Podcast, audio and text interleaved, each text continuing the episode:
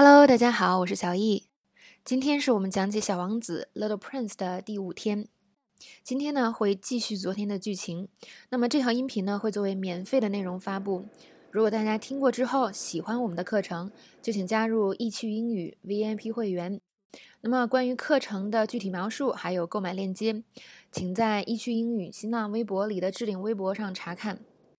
好，那么今天的故事呢，来到了小王子和飞行员在沙漠里这一段。那么他们呢，想找一口井。小王子说：“Let's look for a well。”我们去找一口井吧。那飞行员后来就陈述是吧？我们在黎明时分找到了一口井。We found a well at daybreak。这里边提到了 daybreak，就是黎明的意思。那大家可能呃熟悉的描述一天之内时间点的词，啊，类似 noon 是吧？midnight 这种比较简单的。那么其他的，我觉得大家肯定也见过不少，但是可能。没有那么清晰，那么今天呢，我们就来理顺一遍，然后顺便每一个词呢，我们都来造个句子，让大家把这个对他们的印象再加固一下。那么之后呢，你就会记得更牢了。好，那么我们按从早到晚这样的顺序说。首先，黎明我们可以说什么？Daybreak。刚才说了，我们来举一个例子，比如说呢，我们要去参加一个什么活动，但是那个活动啊人特别多，所以我说。我们得在黎明之前赶到那边。如果我们想要这个前排的座位的话，We need to get there before daybreak if you want to get front row seats。那么同样表示黎明，还有一个词大家可能听说过啊，叫 dawn，D-A-W-N。那么可以理解为黎明啊、拂晓啊这样的意思。来看一个例句。那么我找了一份新工作，现在呢，我跟别人说，我的新工作啊，让我每天天不亮就得起床，因为从我家开到公司得两个小时。My new job requires me to be up before dawn, since it's a two-hour drive from my house。那这边呢，呃，几个小时的车程，我们以前学过，这边再复习一遍，a two-hour drive。那这个 two-hour 是吧？中间有个小横杠，那么它这边呢？就作为形容词来形容这个 drive。除了这个 daybreak 和 dawn，还有一个词叫做 first light，它也可以表示黎明。其实黎明的意思是什么呀？不就是这个天的第一丝光亮是吧？那个时候，所以刚才我们把这个 dawn 翻译成天亮那个时候，天没亮就得起床，就是 be up before dawn。那么 first light 也可以表示这个时刻。来看一个句子。那明天一早我们要出门，所以你就叮嘱你的朋友，你说我们明早一早就要出门，所以呢，一定要今天晚上一定要保证睡眠。We go at first light, so make sure you get a good night's sleep。那么前两天我们讲过这个晚上睡好怎么说啊？Get a good night's sleep。啊，这边就用上了。再往后看，那么黎明过后是吧？下一个时间点叫日出，这个同学们可能相对比较熟。Sunrise, sunrise，日出。我明天早上想早起看日出。I want to wake up early tomorrow so we can see the sunrise。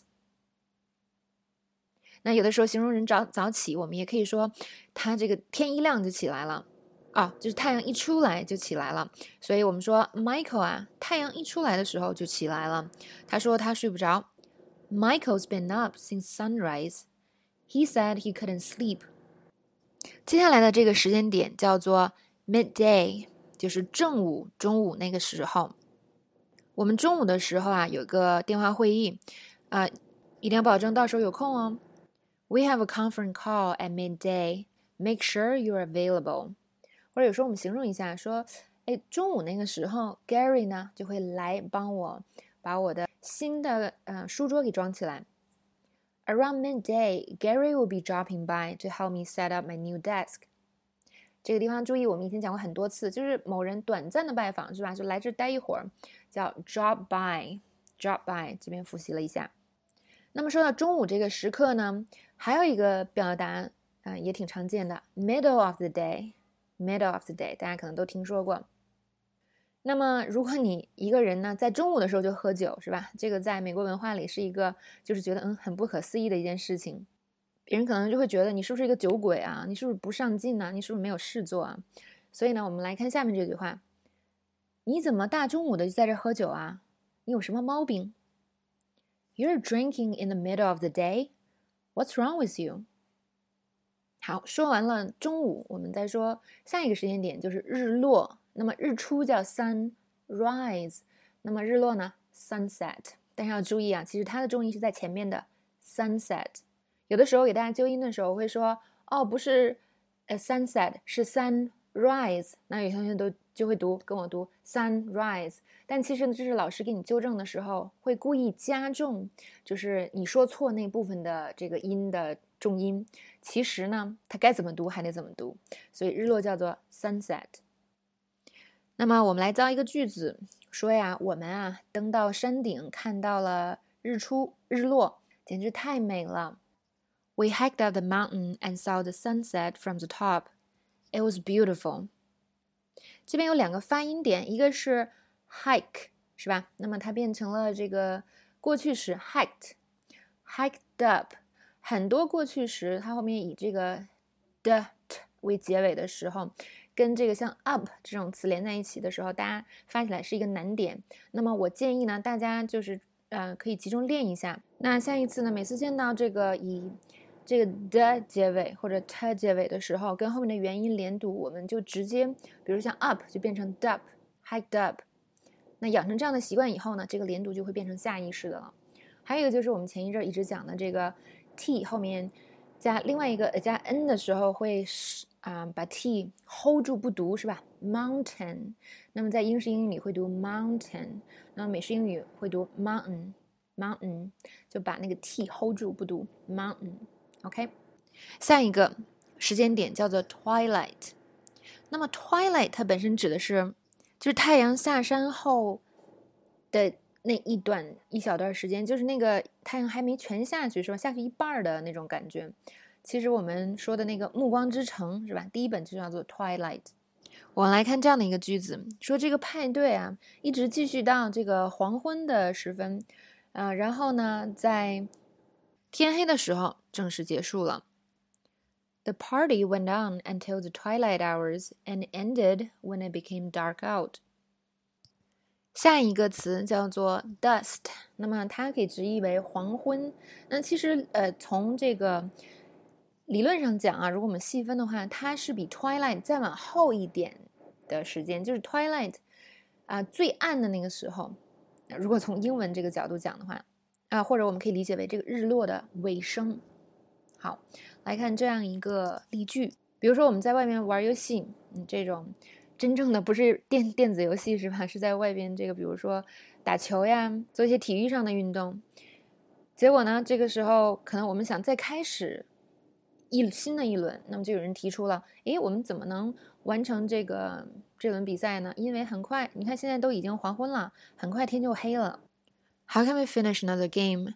It's already dusk, and soon it'll be completely dark. 再往后，那黄昏都已经这么暗了，是吧？下一个点就叫做 nightfall。比如说呢，天都快黑了，你还在外面工作，所以你跟你的小伙伴说：“哎，啊，天都快黑了，咱们赶快把这个弄完啊，在这个天我们完全看不见之前把这个弄完。” Look, it's almost nightfall. Let's quickly finish this up before we can't see. 最后一个给大家讲的就是大家本身也很熟悉的 midnight 午夜。来看一个简单的句子：都快午夜了，Kylie 和 Harriet 还没出现呢，他们在哪儿呢？It's almost midnight and Kylie and Harriet still haven't showed. Where are they? 好，这边讲那个一天的时间点是吧？就讲到这里了。不知道大家 get 到没有？不过就像我以前说到的一样，第一次见到的词呢，不必那么着急把它学透，因为你不可能一下子把它学透。以后见得多了，自然呢就会对它更加熟悉，了解更加深入了。每当我们做这些总结性的知识点的时候，大家记住，先去关注你见过很多次、记得相对比较熟的这些词，把它们加深印象。那么这些词呢，就会变成纯你自己的干货了，你脑子里的干货。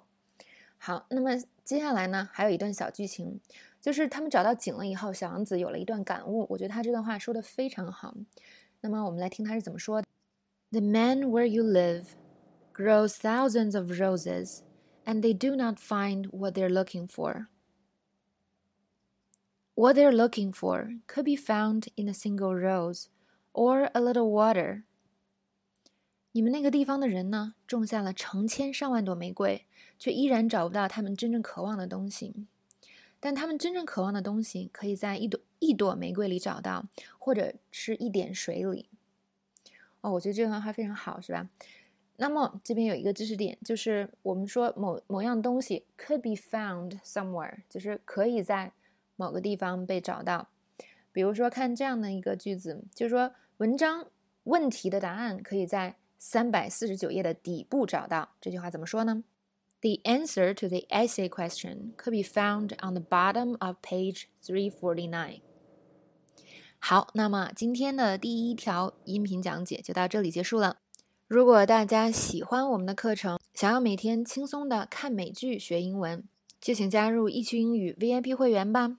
那再说一遍，具体的课程描述、会员信息，可以在我们的微博新啊新浪微博的易趣英语置顶微博里找到。